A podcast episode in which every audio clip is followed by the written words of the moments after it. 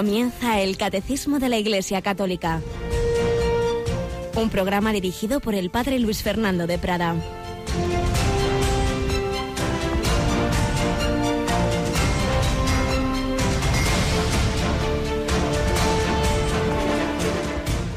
Alabados sean Jesús, María y José. Muy buenos días, muy querida familia de Radio María. Comenzamos este jueves, este 21 de julio de 2016. Jueves siempre nos recuerda la Eucaristía, el sacerdocio, el amor fraterno, esa presencia de Jesucristo resucitado vivo en medio de nosotros que prolonga, prolonga esa su presencia de muchas formas, pero muy particularmente la eucarística. Un Jesucristo al encuentro del cual van caminando cientos de miles de jóvenes desde los cinco continentes. Cristina, buenos días. Qué envidia, padre. Buenos días. calla, calla, no me lo recuerdo. Yo me iba también, pero nada, toca estar aquí, así que nada, vivirlo espiritualmente. Es bonito pensar eso, que desde los cinco continentes se están ya realizando esas peregrinaciones hacia Polonia. Y decía el iniciador de las Jornadas Mundiales de la Juventud, San Juan Pablo II, los jóvenes, las Jornadas Mundiales de la Juventud no son para venir a encontrarse con el Papa, son para encontrarse con Cristo y el Papa es el primero que acude a ese encuentro con Cristo, que naturalmente el centro de nuestra fe es Jesucristo, jóvenes que creen en Cristo o que lo están buscando, invitados por otros y van a buscar a ese Jesús. Queremos ver a Jesús que dijeron aquellos griegos a Felipe y Felipe fue con Andrés a ver al Señor pues muchos también invitados, venga, ven, verás, ven y verás, ven y verás.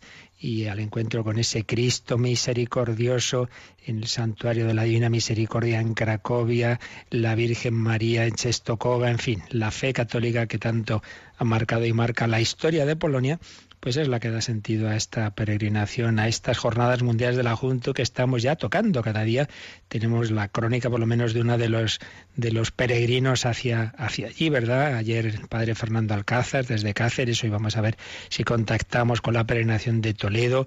Realmente es, son momentos muy bellos en esa Polonia que tú y yo pudimos conocer en una peregrinación de Radio María, ¿verdad?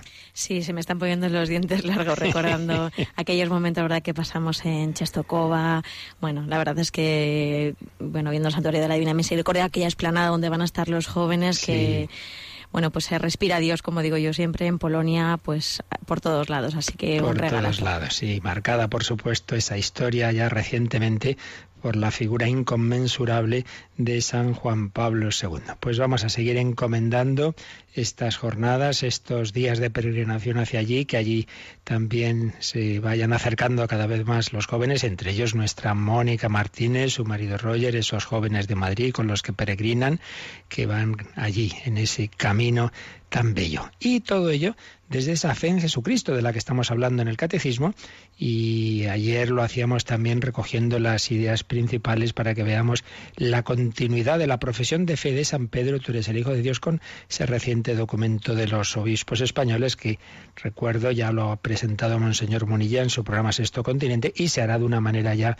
más, digamos, oficial y más completa entre varios obispos en septiembre, pero eso no quita para que harán este programa a propósito de de esta parte del catecismo que se nos habla de la profesión de San Pedro, tú eres el Mesías y el Hijo de Dios, estemos recogiendo también algunas de las ideas de este documento tan interesante de los obispos, Jesucristo Salvador del hombre y esperanza del mundo. Seguimos haciéndolo hoy, pero antes, como siempre, vamos a recoger algún testimonio más que esta semana hemos dedicado a la Virgen del Carmen, dado que la celebrábamos hace pocos días, como el Señor a través de María interviene en nuestras vidas de una manera ordinaria y a veces de manera extraordinaria, como los casos que hemos recogido del escapulario del Carmen y que también hoy vamos a recordar uno de esos casos muy extraordinario.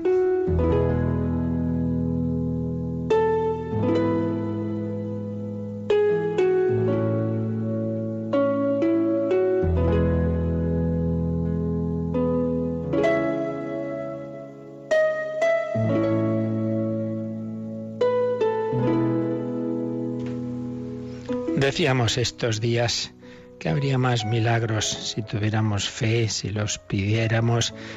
Y es verdad que el milagro siempre es la excepción, que Dios deja ordinariamente actuar las propias leyes que Él ha establecido en el mundo, que Dios en este mundo limitado permite el mal, permite el sufrimiento, sí, sí, todo eso es así, lo sabemos, pero también es verdad que así como Jesucristo hizo algunos milagros, sigue haciéndolos en la historia y que habría más, sin duda, si tuviéramos más fe. Y como somos hombres de poca fe, cuando hay hechos sorprendentes, milagrosos, tendemos a dudar de ellos. De bueno, bueno, a saber. Sin embargo, pues ahí están ante los ojos del incrédulo, pues muchos de esos milagros muy documentados, como ocurre en los santuarios como Lourdes o en los procesos de canonización. En otros casos no los tenemos tan documentados, pero tampoco hay por qué dudar de lo que se nos relata como el caso que hoy traemos aquí, que ocurrió hace ya bastante tiempo, ciertamente, en 1896, pero vaya, no es eh, no se pierde la noche de los tiempos, hay documentación al menos de tipo periodístico, como lo que se publicaba en un periódico, en una hoja, mejor dicho, la lectura popular de Orihuela el 15 de febrero de 1896. Su director, don Adolfo Claravana, publicaba la siguiente noticia. Hace pocos días ha ocurrido en Rojales, pueblo de Alicante, un hecho singular del que queremos dar cuenta a nuestros lectores. Una niña de tres años y tres meses se extravió a la mitad de la tarde del sábado 18 de enero y buscada por todas partes no apareció. Llegada la noche, sus padres, afligidísimos, Acudieron las autoridades, se alarmó todo el mundo, el vecindario en masa se puso en movimiento para encontrar a la criatura. Todo fue en vano. La noche pasó en la más viva ansiedad, pues a pesar de haber recorrido el monte y huertas vecinas, nada se logró. A la mañana siguiente apenas apuntó el día, volvióse a la faena. Se publicaron edictos en los pueblos vecinos, aumentó el número de personas que buscaban a la niña y sin embargo tampoco se logró hallarla. Y ya transcurrido un, un día entero. Hacía más de 24 horas que la niña no se había alimentado. La noche había sido una de las más frías del año. La niña vestida ligeramente era imposible que hubiera podido resistir. Estaría muerta. Además, el monte cercano está sembrado de hondonadas y precipicios horribles que a oscuras es muy difícil salvar.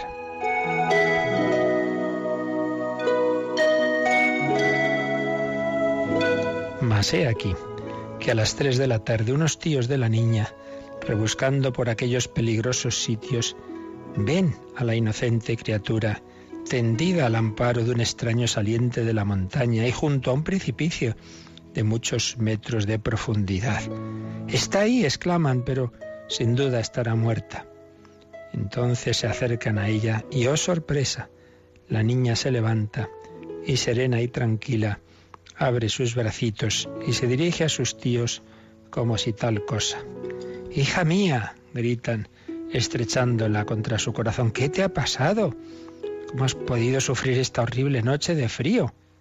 Si no he tenido frío, dice la niña en su infantil lenguaje. ¿Cómo es posible? Si estado toda la noche, conmigo ha estado toda la noche conmigo una mujer y me tapaba con el delantal. Una mujer. Sí, una mujer. Pero, pero esa mujer no te hacía nada. ¿No oías tú cuando cruzábamos por aquí con luces y hacíamos ruido y te llamábamos a gritos? Sí, sí que lo oía. Pero... Pero la mujer me decía, no te muevas, hija mía, que ya vendrán a por ti, que ya vendrán a por ti. El estupor de los que escuchaban estas palabras llegó a su colmo. Aquello era un milagro. Trasladada la niña al pueblo, se celebró al día siguiente en la iglesia parroquial una solemne misa de acción de gracias por el hallazgo de la niña. Y al entrar la niña al templo, ve una imagen de la Virgen del Carmen y exclama, dando un grito como si volviese a encontrar a una persona querida, Madre, esa es la mujer que me tapaba con el delantal. Calcúlese la sorpresa que producirían estas palabras. Cerca de la imagen de la Virgen había una de San Juan Evangelista. Y le dicen, ¿E-, ¿es ese? Le preguntan para ver si la la niña había dicho aquello por capricho. No, no, no, no. Aquella, aquella otra. Contesta insistiendo en señalar a la Santísima Virgen. El entusiasmo de la muchedumbre que literalmente llenaba la iglesia trocóse en lágrimas de fervor. Todo el mundo lloraba de emoción. Sacaron a la niña, terminada la función, y la llevaron de casa en casa. Una de ellas fue la del vicario del pueblo. La niña entra en el despacho del sacerdote. En él hay un cuadro de la Virgen del Carmen. Esa, esa, esa es la mujer que me tapaba con el delantal, repite la niña. Siempre que veía una imagen de la Virgen del Carmen, lo repetía. Esa es la mujer que me tapaba con el delantal. Ya no cabe duda, dice el pueblo entero. Esta niña ha sido objeto de un verdadero milagro. Milagro del escapulario que vestía la Virgen y que la niña llamaba delantal.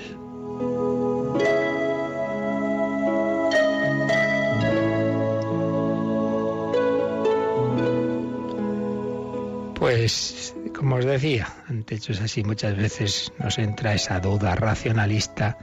Sin embargo, ocurren, ocurren y ocurrirían más si tuviéramos más esa fe de los niños, esa confianza en el Señor, en la Virgen María, si acudiéramos a ella, si aceptáramos esos regalos que nos da como el escapulario, la Virgen del Carmen o la medalla milagrosa, ciertamente repetimos que lo principal, el objeto, objetivo que el Señor y María tienen con todo ello es ayudar a nuestra salud espiritual, pero eso no quita que hay veces en que el Señor ve que también eh, los aspectos corporales y el bien temporal ayudan a ese bien espiritual, todo ello bien jerarquizado y que solo hace falta que lo pidamos con fe.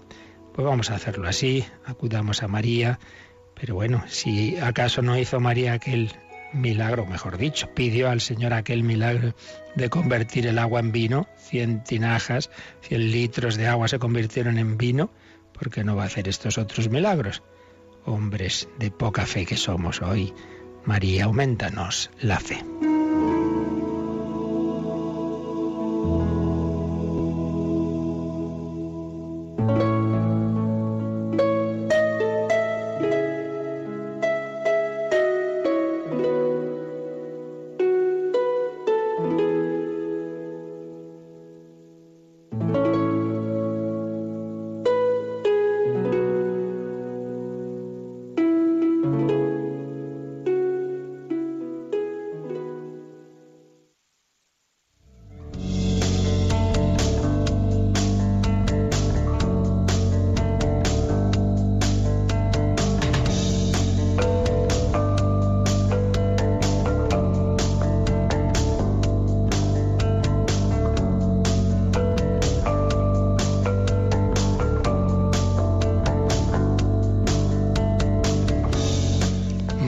Cristina, cuando nuestros oyentes llaman al programa de Mónica y dicen ponerme bajo el manto de la Virgen, podemos decir bajo ese delantal, ¿verdad? Bajo ese escapulario de la Virgen con que ayudaba a esta niña. ¿Qué te ha parecido? Pues la sencillez ¿no? de, esos niños, eso es lo que le tenemos que pedir al Señor, que todos los días nos haga, pues como esta niña, ¿no? vivir con sencillez las cosas extraordinarias ¿no? que nos regala el Señor. Así es, pues bajo ese manto de María Bajo su mirada miramos a su Hijo Jesucristo. Haced lo que Él os diga, dijo a los de Caná, y lo primero para ellos es escuchar, escuchar su palabra. Y estábamos comentando este número del catecismo que decíamos ayer que recoge una escena de las más importantes de todo el Evangelio. Cuando Jesús lleva más o menos un año de vida pública, hace esa pregunta, ¿quién dicen los hombres que soy yo? Unos que Juan Bautista, Elías, uno de los profetas, y vosotros, ¿quién decís que soy yo? Y entonces Pedro hace esa su profesión, el Mesías, el Hijo de Dios, Mateo 16 y paralelos, y aquí el catecismo recogía esa escena, estábamos comentándolo, de este número que vamos a releer, el 552. En el Colegio de los Doce, Simón Pedro ocupa el primer lugar, Jesús le confía una misión única. Gracias a una revelación del Padre, Pedro había confesado, Tú eres el Cristo, el Hijo de Dios vivo. Entonces nuestro Señor le declaró, Tú eres Pedro, y sobre esta piedra edificaré mi iglesia, y las puertas del infierno no prevalecerán contra ella. Cristo, piedra viva, asegura a su iglesia, edificada sobre Pedro, la victoria sobre los poderes de la muerte Pedro, a causa de la fe confesada por él, será la roca inquebrantable de la Iglesia. Tendrá la misión de custodiar esta fe ante todo desfallecimiento y de confirmar en ella a sus hermanos. La misión de custodiar esta fe, esta fe que él profesó el primero. Tú eres el Mesías, el Hijo de Dios vivo. Recordábamos ayer esos pasos que dan nuestra identidad y todo creyente, cualquier religión cree en Dios, eso no es, lo, no es, lo, específico del cristiano. El segundo paso es creer que Dios se ha hecho carne, esa persona segunda de la Trinidad, revelada por Cristo, sin dejar de ser un único Dios. Dios es esa familia, Padre, Hijo y Espíritu Santo, y Jesucristo no es un hombre más, no es un profeta más, es el Hijo eterno de Dios, coeterno con el Padre, Dios de Dios, luz y luz, que se ha hecho carne que se ha hecho hombre y que es a la vez Dios y hombre, un único sujeto, un único yo, una única persona en dos naturalezas, divina y humana. Y Pedro así lo profesa. Somos cristianos si creemos con Pedro que Jesucristo es el Hijo de Dios vivo, no en un sentido amplio, de persona cercana a Dios o adoptada por Dios, como somos nosotros, hijos adoptivos de Dios, en el sentido estricto de quien ha recibido la misma naturaleza del Padre, consustancial con el Padre. Tú eres el Cristo, el Hijo de Dios vivo si lo creemos somos cristianos. Creyente, cualquier religión, el que cree en Dios, cristiano, el que cree en Jesucristo como Hijo de Dios, y católico, el que cree estas palabras que acabamos de escuchar, que Jesús funda sobre Pedro, esa su iglesia. Tú eres Pedro y sobre esta piedra edificaré mi iglesia. El católico cree en, no en otro, no pone a nadie en lugar de Jesucristo, no es que ponga al Papa, decíamos ayer, en el lugar de Cristo en absoluto, sino el Papa nos ayuda a profesar la verdadera fe en Cristo, porque Jesús da una especial asistencia a Pedro y sus sucesores, pero para que interpretemos bien y, tengamos esa fe correcta en Él, en el propio Jesucristo. Somos católicos creyendo que Jesús prolonga su presencia en esta iglesia que Él fundó. Ahí nos encontramos con el mismo Cristo vivo, sobre todo en los sacramentos. Ahí podemos escuchar su palabra y si tenemos dudas de interpretación de la misma, pues sabemos que el Señor asiste a esos obispos sucesores de los apóstoles y al Papa sucesor de San Pedro para interpretar correctamente como el Señor prometió. El Espíritu Santo os enseñará todo, os dirá lo que yo no he podido deciros. El Espíritu Santo os guiará en este acoger mi palabra. Somos católicos desde esta fe en, Jesucristo que ha fundado la Iglesia Católica. Pues bien, estábamos profundizando en esta profesión tan importante. Tú eres el Mesías, el Hijo de Dios vivo. Todo ello lo vimos a fondo, pues cuando empezábamos a, tratar de la Cristología, que significan esos títulos de, de Jesús, pues Jesús, Mesías, Señor, Cristo, Hijo, ahí lo vimos, pero, pero viene bien profundizar en ello y repasarlo ahora a propósito de este, de este texto que aquí nos cita el Catecismo, tú eres el Mesías, el Hijo de Dios vivo. Esta profesión de fe está en el Nuevo Testamento, está en todos esos textos, está, pues lo vemos muy claro, pues al final del, último Evangelio, ¿Cuál es la profesión de fe, digamos, ya que resume todas las que fueron haciendo los apóstoles? Pues podemos decir que la de Santo Tomás. Cuando el incrédulo que no creía que Jesús hubiera resucitado, se le aparece Jesús a los ocho días de la resurrección, cae ante él y dice, Señor mío y Dios mío. Pues es ya como, digamos, la, la última profesión desde el principio que conocieron los apóstoles a Jesús como un hombre, un gran hombre, un rabí, y poco a poco fueron dándose cuenta de, pero ¿quién es este que hasta el viento y el mar le obedecen? ¿Quién es este que perdona pecados?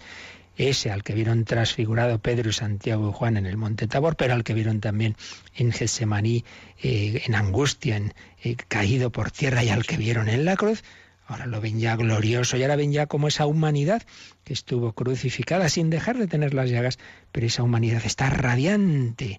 Lo que ocurrió durante unos minutos en la transfiguración ahora ya es definitivo, ahora ya no hay duda. Cuando uno ve esa humanidad gloriosa de Cristo se da cuenta de que es la humanidad de Dios, el Dios hecho hombre transfigurada, esa humanidad, esa digamos la humanidad está ya empapada de la divinidad dice San Ignacio de Loyola en sus ejercicios, que en la pasión la divinidad se esconde, como que no se nota que Jesús sea Dios, y en cambio, en la, tras la resurrección se manifiesta de esa manera plena, admirable, milagrosa, por así decir. Ya no hay duda de que, es, de que es Jesús resucitado, es Dios. Por eso cuando San Pablo tiene la experiencia de Damasco, pues de repente recibe esa fe. ¿Quién eres? Señor, Señor, es Jesús, el Hijo de Dios toda su vida lo va a contar. Cuando el Señor me manifestó a su Hijo, me di cuenta de que realmente era no simplemente un Mesías humano, sino que era el Hijo de Dios. Esta es la fe de la Iglesia, está en el Nuevo Testamento, es la que tienen los apóstoles, es la que aparece en todos esos textos del Nuevo Testamento, es la que por la que han dado la vida los mártires, desde los más tempranos como San Ignacio de Antioquía, es la que se fue precisando, usando el lenguaje ya más preciso y técnico en, en los concilios, los, los importantísimos siete primeros concilios de la historia de la Iglesia. Es la que a lo largo de los 20 siglos la Iglesia ha repetido la profesión de fe de Pedro. Tú eres el Mesías, el Hijo de Dios vivo. Y hay esa continuidad del magisterio de la Iglesia es la que, llegando al último concilio ecuménico, el Vaticano II, que no tiene intención de definir dogmáticamente nada, pero que repite naturalmente y, profundiza en esa misma fe, es la que nos han enseñado los papas contemporáneos, es la de Juan Pablo II, es la de Benedicto XVI, es la que desarrolla admirablemente, no como papa, sino como teólogo en sus libros Jesús de Nazaret, que tantas veces hemos citado aquí, es la que tiene naturalmente el Papa Francisco, y es la que nuestros obispos pues explican, los obispos españoles en esos dos documentos, uno de hace ya diez años, hablando en general de teología y secularización, pues como muchas veces esa fe nuestra pues es infectada por las corrientes racionalistas de nuestro tiempo y ahora recientemente ya un documento específicamente cristológico, Jesucristo Salvador del hombre y esperanza del mundo. Entonces estábamos ayer empezando a ver algunos de los de los textos, de las ideas que aparecen en este documento que nos pueden ayudar a entender mejor y esta profesión de fe de San Pedro que aquí recoge el catecismo. Por ejemplo, en el número 9 se nos dice algo clave y es que eh, la profesión de fe de la Iglesia se asienta ante todo en estas dos grandes verdades, la divinidad de Jesucristo y la santa Trinidad de Dios. De forma que, de forma que, y aquí hace una cita de un documento de la Comisión Teológica Internacional, la verdadera cristología debe ser trinitaria y la teología trinitaria ha de ser entendida cristológicamente. ¿Qué quiere esto decir? La verdadera cristología debe ser trinitaria. Conocer a Jesucristo nos lleva a conocer la Trinidad, claro, porque ¿quién es Jesús? Yo soy el Hijo. Ah, ¿y el Hijo de quién? Ah, entonces ya están dos personas, el Hijo y el Padre, y luego Jesús nos va a hablar también de una tercera persona, del Espíritu Santo. La Cristología nos lleva a la Trinidad. Jesús nos revela el misterio íntimo de Dios, el Dios uno y trino. Y a su vez, la teología trinitaria ha de ser entendida cristológicamente. Estudiamos la Trinidad y claro, vemos que Él tanto amó Dios al mundo que le envió a su único Hijo. Ese Hijo eterno de Dios es enviado por el Padre y el Padre y el Hijo envían al Espíritu Santo. Dios Trino se nos revela no solamente para que sepamos cómo es, sino para que veamos cómo ha actuado en la historia. Todo ello revelado por Jesucristo. Pero esta fe, esta fe de la Iglesia, esta fe de siempre, esta fe del Nuevo Testamento, esta fe de los mártires, esta fe de los concilios y del magisterio, choca en los tiempos modernos en que se ha ido la cultura, se ha ido alejando de la fe y entonces ha sido eh, invadida cada vez más por diversas eh, concepciones racionalistas, liberales, que piensan que Dios no puede actuar en la historia, que eso de que, Jesús, de que Jesús es el Hijo de Dios hecho hombre es un mito, todas esas ideas de personas no cristianas, pues claro, como vivimos en el mundo y la cultura la respiramos, como respiramos el aire, pues a veces eso se nos va metiendo en la iglesia y muchas veces con la mejor voluntad de explicar la fe de siempre en el lenguaje de hoy, a veces pues lo que acaba ocurriendo es que cambiamos la fe de siempre y ya no es simplemente una cuestión de lenguaje, sino que si se adapta de tal manera que al final no es la fe, no es la fe católica. Esto pues ha ocurrido siempre, ocurrió con el arrianismo ya, pues, fue un momento eh, muy importante en la historia de la Iglesia, esas eh, las concepciones filosóficas del momento de tipo neoplatónico llevaron a una interpretación del misterio de Cristo en que no era verdadero Dios. O sea que esto no es nada nuevo, esto ha pasado siempre.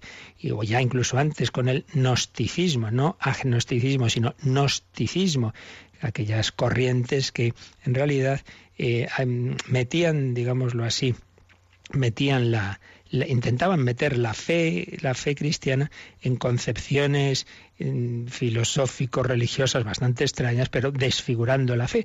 Bueno, pues esto es lo que pasa mucho hoy día, hoy día cuando mm, se juzga la fe o se intenta meter en concepciones que realmente son, son incompatibles con la misma. Entonces, dice este documento, como pues los diversos autores eh, liberales consideraron las confesiones de fe de la Iglesia antigua como un lenguaje simbólico simplemente, y atribuyeron a la influencia de la mitología helenista una supuesta divinización de Jesús. Dicen, bueno, en realidad el, que existió de verdad es un, hombre, sí, un hombre muy especial, pero es real, él no se proclamó a sí mismo Dios. Es después, los siglos después, que los cristianos, bajo influencia de la filosofía helénica, es decir, griega, lo divinizan. Bueno, esto no resiste una crítica seria, porque bueno, ya lo vimos en su momento, como aparece bien clarito en los textos del Nuevo Testamento y cómo recogen lo que el propio Jesús nos dijo, la cristología implícita de sus actuaciones y sus afirmaciones, eh, es todo lo contrario. Pero bueno, pues el papel todo lo aguanta, ¿verdad? Uno siempre puede proponer miles de teorías, aunque tengan muy poco o ningún fundamento. Y entonces esto condujo dice este documento episcopal, a la reducción de la confesión de fe de la Iglesia a mero mensaje moral. Bueno, lo de menos es quién es Jesucristo, lo importante es que hay que actuar de determinada forma. Y trataron de reinterpretar la fe de la Iglesia sobre Cristo, presentando la imagen de este despojada de todo cuanto no encajara con las ideas de la modernidad, de cuanto pudiera resultar extraño a la mentalidad del hombre contemporáneo. Entonces, en vez de ser la fe la que discierne a la cultura, es la cultura actual la que se pone por encima de la fe. Dicho de otra manera, el hombre se cree más listo que el propio Dios y que su propia revelación. Entonces aplicaron a la lectura del Nuevo Testamento una metodología que se llama crítica, en parte heredera de la Ilustración y en parte condicionada por prejuicios filosóficos e ideológicos de diverso género, en clara oposición a la lectura que la Iglesia ha hecho de la Biblia. Entonces, desde esos prejuicios se piensa que, hay una separación entre ese Jesús de la historia, que sería simplemente un gran hombre, y el Cristo de la fe, que sería lo que ya siglos después o años después, pues la fe de la Iglesia ha ido mitificando y exagerando. Bueno, como más antiguo que nada y nuevo bajo el sol, pero se, se ha extendido especialmente en los últimos tiempos. Y lo grave, lo peor, no es que estas cosas se digan desde fuera de la Iglesia, ¿no? sino que como decíamos, pues muchas veces entran dentro y afectan en mayor o menor medida autores que quieren seguirse considerando católicos. Difícilmente puede uno ser católico si no cree en Jesucristo como Hijo de Dios, porque es que ni, ni cristiano, porque este, como decíamos, es, es la seña de identidad del cristiano. Pero es que además esto supuestamente muy científico y así, pues, pues no lo es, no lo es.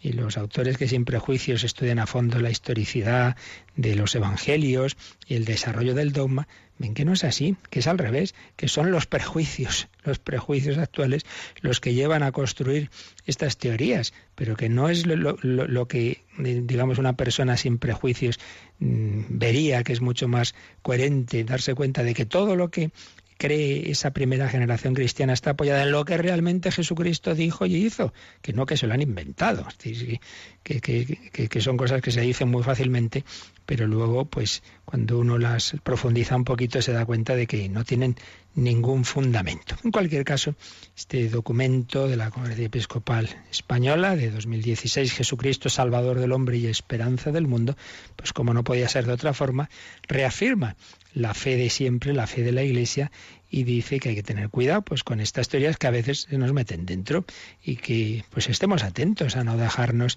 eh, condicionar y, y afectar nuestra fe, la fe que Pedro profesa y la fe que aparece en tantos lugares del Nuevo Testamento. Uno de los textos que este documento analiza a fondo es un texto precioso, se llama el himno de exultación, está en Mateo 11, 25 y en Lucas 10, 21, cuando Jesús, lleno de la alegría del Espíritu Santo, oró al Padre dándole gracias así. Mirad, es uno de los, de los casos en que tenemos una oración de Jesús, como se dirigió Jesús al Padre. Te doy gracias, Padre Señor del cielo y de la tierra, porque has escondido estas cosas a los sabios y entendidos y las has revelado a los pequeños. Un profesor mío decía que más que a los sabios y entendidos sería a los sabiondos, a los que se creen muy listos, a esos que se creen que saben más que nadie, y esos no van a encontrar la verdadera fe, porque lo principal para encontrar al Señor no es ser muy listo, ser humilde.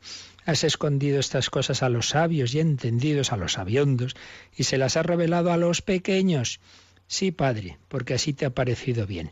Todo me ha sido entregado por mi Padre, Y nadie conoce quién es el Hijo sino el Padre, ni quién es el Padre sino el Hijo, y aquel a quien el Hijo se lo quiera revelar. Claro, nadie conoce quién es el Hijo sino el Padre, nadie conoce, nadie puede conocer a Dios más que el propio Dios.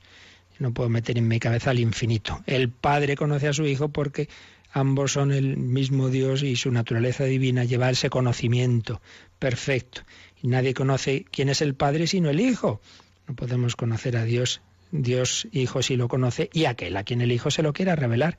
El don de la fe. Esto lo ha inventado un señor en el siglo II, hombre. Esto solo puede brotar de la verdad que es el propio Jesucristo. Dice el documento episcopal, Jesús mismo se presenta como el único que conoce al Padre y como el único que puede darlo a conocer. Por eso el Evangelio de San Juan dirá en su prólogo, a Dios nadie lo ha visto jamás, Dios unigénito que está en el seno del Padre es quien lo ha dado a conocer.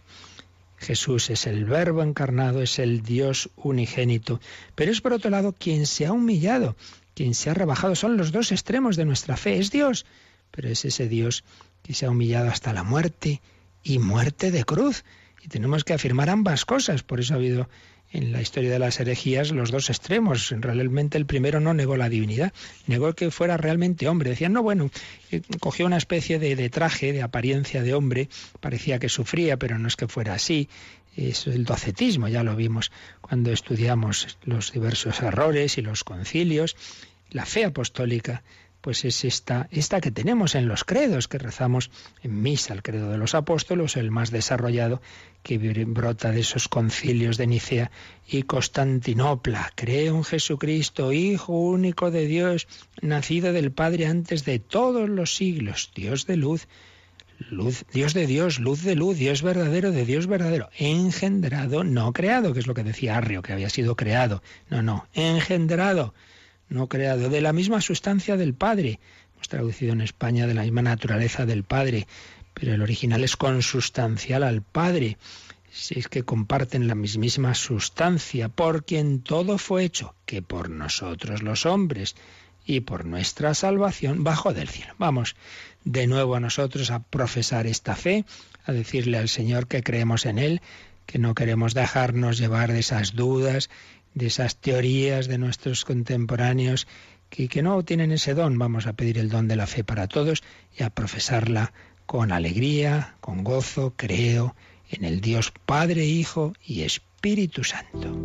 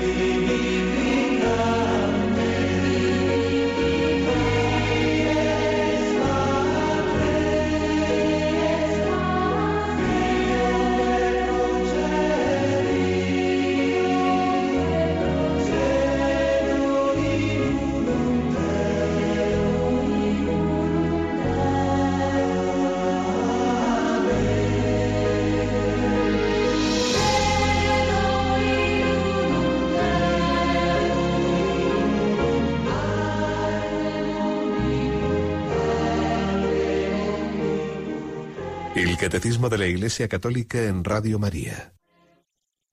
Creo en un solo Dios, Padre Todopoderoso, y creo en su Hijo Jesucristo, Hijo único de Dios, Dios de Dios, luz de luz. Esta es la fe de la Iglesia, pero dicen los obispos españoles en este documento que sin esta confesión de fe la fe cristiana se desvanece y deforma, aunque se la quiera hacer valer por su sintonía con los grandes valores de la modernidad y el pensamiento de nuestro tiempo. Pero si no creemos en Jesucristo como Hijo de Dios, se desvanece también el dogma de la Santísima Trinidad y al final se convierte el lenguaje de fe de la Iglesia en un lenguaje simbólico. Entonces, por ejemplo, hay un autor sobre el que hubo pues una serie llamada de atención de la Congregación Palautina de la Fe, padre Robert Haidt, un autor que dice que lo de logos, el verbo, la palabra y espíritu serían meros símbolos religiosos, logos y espíritu serían metáforas de dos diversas mediaciones histórico-salvíficas del Dios uno y único. Una metáfora, un símbolo exterior histórico a través de Jesús y otra interior dinámica realizada por la comunidad de Dios como espíritu. Bueno, pues esto es disolver, disolver la fe. De repente un señor del siglo XX es el que entiende, ¿verdad? Entiende lo que no hemos entendido los cristianos en 20 siglos y lo que le dicen a San Ignacio de Antioquía, oye, tú cuando morías por Cristo como Dios, en realidad morías por un símbolo. Ah, qué cosas. Bueno, sigue diciendo este documento en el número 18, cuando se evita hablar de la divinidad de Jesús y se le presenta como un creyente fiel, o como un hombre buscador de Dios, además de negar la veracidad, la veracidad del testimonio histórico transmitido fielmente por los evangelios, se deforma la verdadera identidad de Jesús como el Hijo de Dios encarnado. Con ello se siembra la confusión entre tantos fieles que aun estando bautizados, a causa de su alejamiento, no reconocen ya la presencia viva de Cristo en su iglesia, en los sacramentos, o en los más necesitados. Claro, así el encuentro siempre nuevo con Jesucristo no será posible con estas interpretaciones que nos quitan la confianza que merecen los evangelistas. El acceso a Jesús queda bloqueado si se desacreditan los evangelios como testimonios de contenido histórico por el hecho de que a la vez son confesiones de fe. ¿Qué quiere esto decir? Los evangelios, es, verdad, no pretenden ser un, libro histórico que escribió un señor eh, pues eso, vamos a contar lo, que ocurrió en Palestina. No, son libros escritos por creyentes dirigidos a creyentes, son libros que, en, los que se dirige a la comunidad cristiana, se hacen, digamos, una catequesis, pero una catequesis sobre hechos históricos, no un invento que, del, del evangelista. Acordaos el prólogo del Evangelio de San Lucas. Eh, me he informado puntualmente de todo lo que ocurrió entre nosotros para transmitir fielmente, fielmente esas verdades, pues en base a lo que de hecho Jesús hizo y enseñó. Por eso la fe en Jesús emerge de la historia real de Jesús, de sus palabras y hechos, no de imaginaciones. Los apóstoles no, no fueron a que los mataran por imaginaciones. Ya habían demostrado bastante claro que no eran precisamente ningunos héroes y que no eran tampoco gente crédula. Hay más que ver lo que le cuesta a Santo Tomás aceptar la resurrección de Jesús.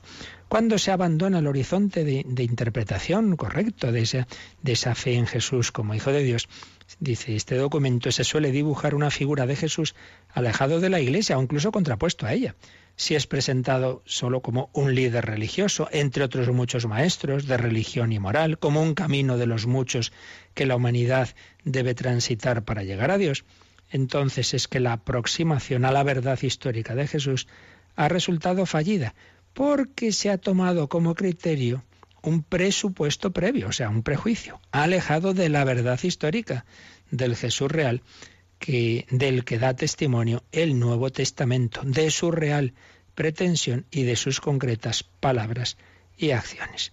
Por tanto, esto va contra la misma razón y, por supuesto, pues eh, dificulta ese don de la fe que decíamos antes que Jesús quiere dar, pero que hay que abrirse con humildad a él. Recordemos lo que Jesús va a decir al final de, de ese discurso sobre el pan eucarístico, tras la multiplicación de panes y habla de la Eucaristía y muchos dejan de creer en él. Entonces dice Jesús, nadie puede venir a mí si no lo atrae el Padre que me ha enviado. Juan 6:44. Y comentan nuestros obispos, la fe, obra del Espíritu, guía la comprensión de la predicación y los hechos de Jesús, abriendo el entendimiento y el corazón del ser humano al misterio de su persona y misión. La fe lleva a descubrir que Jesús, según la carne, nació del pueblo elegido, pero no se limita a hablar en nombre de Dios como los profetas, sino que es Dios mismo quien habla en su verbo eterno hecho carne. Y aquí está citando el documento episcopal, un documento que escribió San Juan Pablo II en la preparación del jubileo del 2000, lo recuerdo bien, cuando nos íbamos preparando a ese gran jubileo de la encarnación del año 2000, escribió la exhortación, el documento Tercio Milenio Adveniente, Carta Apostólica, es el nombre exacto, Tercio Milenio Adveniente, viniendo el tercer milenio, y describía ahí Juan Pablo II. Encontramos aquí el punto esencial por el que el cristianismo se diferencia de las otras religiones en las que desde el principio se ha expresado la búsqueda de Dios por parte del hombre. El hombre siempre ha buscado a Dios, por eso han surgido muchas religiones, expresión de esa búsqueda. Pero es que el cristianismo no es expresión del hombre que busca a Dios, sino al revés. Dice Juan Pablo II, el cristianismo comienza con la encarnación del Verbo. Aquí no es solo el hombre quien busca a Dios, sino que es Dios quien viene en persona a hablar de sí al hombre y a mostrarle el camino por el cual es posible alcanzarlo. El verbo encarnado es pues el cumplimiento del anhelo presente en todas las religiones de la humanidad. Los hombres todos han buscado a Dios, hay muchos elementos de verdad, de bondad, de, deseo de Dios en todas las culturas y religiones, pero esos deseos no se cumplen sino porque Dios ha hecho carne, Dios se nos acerca. Eh, digamos, yo no puedo, por más que haga una escalera alta, no llego al cielo, pero sí que puede bajar del cielo a la tierra en un helicóptero, puede bajar, puede, puede, sí que se establece esa comunicación y es lo que ocurre en la encarnación. Y el número 19 del documento episcopal dice todo, todo en la vida terrena del verbo encarnado es expresión elocuente de su filiación divina. Eso de que Jesús es hijo de Dios aparece en toda su vida, en toda su vida. Y nos habla de esa oración que hemos dicho antes, te doy gracias Padre, nadie conoce al Padre sino el Hijo. Se nos habla de la oración de la última cena. En fin, en toda, en toda, en toda su vida en toda la vida de Jesús desde la infancia.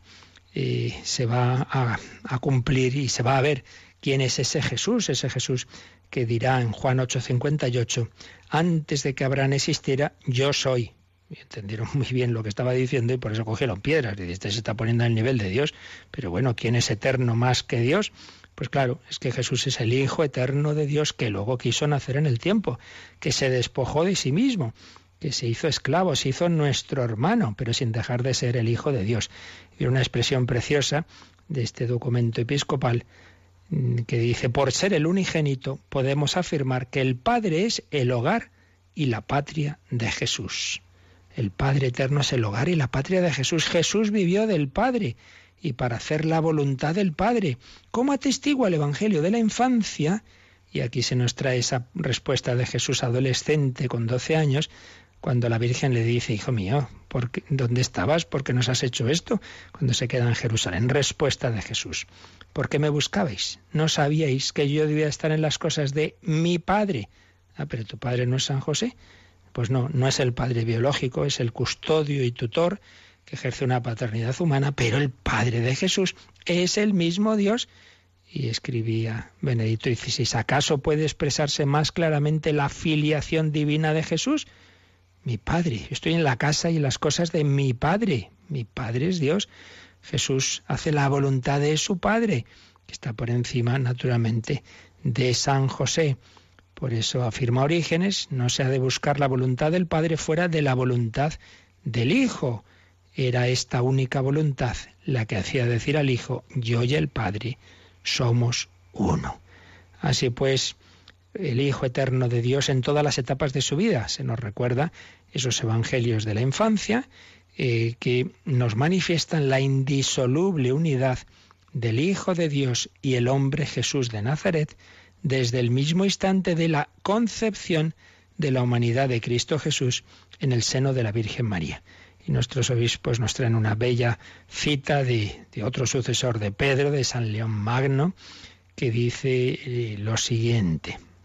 En él, Jesús, eh, no se da sino la única e idéntica persona de la verdadera divinidad y de la verdadera humanidad. Habiendo llegado divinidad y humanidad desde la misma concepción de la Virgen a una unidad tan grande que no se hubieran realizado sin el hombre las acciones divinas, ni sin Dios las acciones humanas. Qué interesante. Hay una única persona, pero en dos naturalezas divina y humana. Entonces no se hubieran realizado sin el hombre las acciones divinas. Cuando Jesús hace un milagro lo hace por su poder divino, pero lo hace con su humanidad. Toca a ese ciego en los ojos, coge de la mano a la suegra de Pedro, no se realiza la acción divina sin la acción humana, ni las acciones humanas sin el poder divino. El hombre Jesús, sigue diciendo el documento episcopal, es desde su concepción verdadera encarnación del Hijo Eterno. No es, como ya vimos en la herejía adopcionista, que es a partir del bautismo de Jesús en el Jordán, que entonces el Padre lo adopta, entonces ya empieza a ser hijo. No, no, es el Hijo eterno desde toda la eternidad, pero que en un momento dado se hace hombre en el seno de María, pero su persona divina, su yo, su sujeto que mueve esa naturaleza humana, es la del Hijo de Dios. Tú eres mi Hijo amado, en ti me complazco. Aparece en la infancia, aparece en el bautismo, aparece en la transfiguración, este es mi Hijo el amado en quien me complazco, escuchadlo, y aparece al final de su vida, dice también el documento de nuestros obispos, cuando Jesús está pidiendo al Padre el perdón para los que le crucifican. Padre, perdónalos porque no saben lo que hacen. Ni siquiera en el sufrimiento extremo de la cruz Jesús abandona el seno del Padre. En ningún momento de su vida, como en ningún lugar de su peregrinación terrenal, Jesús deja de vivir y manifestar su relación con el Padre. Creedme, yo estoy en el Padre y el Padre en mí. Juan 14, 11. Bien, son algunos de los textos de este documento episcopal, Jesucristo Salvador del Hombre y Esperanza del Mundo, aprobado por la plenaria de la Conferencia Episcopal Española y que pues reafirma la fe de la Iglesia, aprobado en la fecha oficial 21 de abril de 2016, día de San Anselmo de Canterbury, que, que tanto escribió sobre el Hijo de Dios hecho hombre. La fe de siempre, la fe del Nuevo Testamento, la fe de los primeros concilios, la fe del magisterio de los papas, la fe que aparece en este, en este número del Catecismo 552, la fe que, que, Pedro y sus sucesores, los apóstoles y sus sucesores, los obispos, profesan. Por eso, Cristina, vamos a terminar nuestra catequesis de hoy en este número 552 leíamos ayer varios de los números marginales citados, pero nos quedaba uno, el 880. Pues vamos a terminar con este 880 y así reafirmando también nuestra fe bajo los apóstoles y sus sucesores, los obispos, bajo el Papa, sucesor de Pedro. Cristo, al instituir a los doce, formó una especie de colegio o grupo estable y eligiendo de entre ellos a Pedro lo puso al frente de él.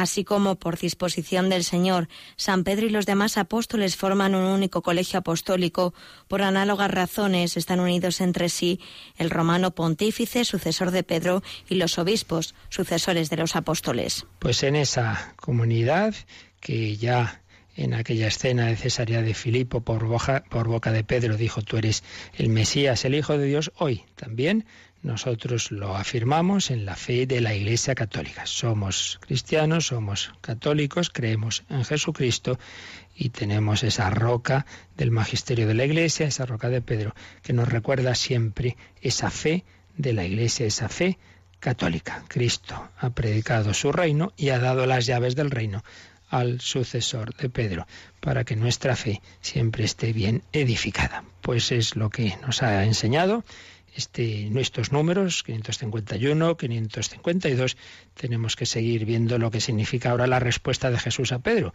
Te daré las llaves del reino de los cielos. Esto ya será el próximo día, pero ahora vamos a agradecer de nuevo al Señor que nos ha revelado quién es Él, vamos a adorarle, vamos a postrarnos ante Jesucristo y también si queréis, junto a nuestra oración puede estar ahora vuestra consulta. Participa en el programa con tus preguntas y dudas. Llama al 91 153 8550. También puedes hacerlo escribiendo al mail catecismo arroba radiomaria.es. Catecismo arroba radiomaria.es.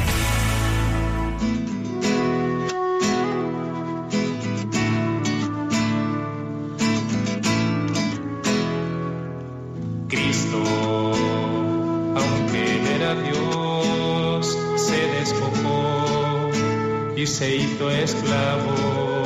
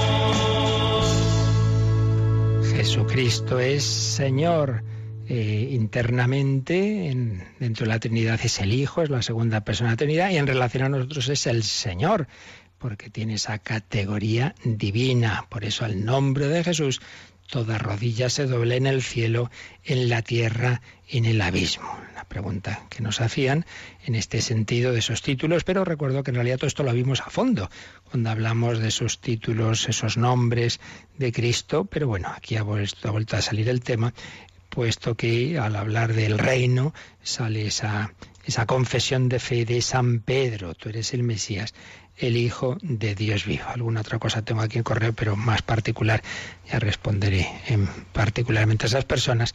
Pero bueno, lo dejamos aquí hoy y ya seguiremos, si Dios quiere, la próxima semana, pues viendo esa, esa parte, como os digo, de te daré las llaves del reino de los cielos, un reino establecido eh, eh, jerárquicamente sobre los apóstoles y sus sucesores, sobre Pedro y sus sucesores. Pues pedimos al Señor su bendición para vivir este día, este jueves eucarístico, sacerdotal, pidiendo que desde la Eucaristía, desde la oración, sepamos llevar esa presencia de Cristo a la caridad, el amor de Cristo que recibimos al pie del sagrario y que comulgamos en la Santa Misa, en la comunión, debe llevarnos a ponernos a los pies de los demás. Recordemos que en la misma última cena en que Jesús instituyó la Eucaristía, Jesús hizo el lavatorio de los pies. Y también ahí podemos decir lo que Dios ha unido, que no lo separa el hombre. Nos separemos en la dimensión eucarística y orante de la dimensión caritativa, lo vertical de lo horizontal. Pues pedimos para ello al Señor su bendición, la bendición de Dios Todopoderoso, Padre, Hijo y Espíritu Santo, descienda sobre vosotros, alabado sea Jesucristo.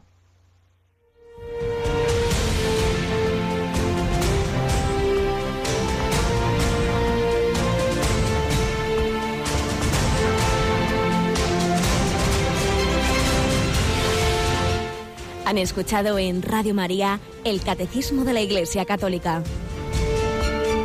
Un programa dirigido por el Padre Luis Fernando de Prada.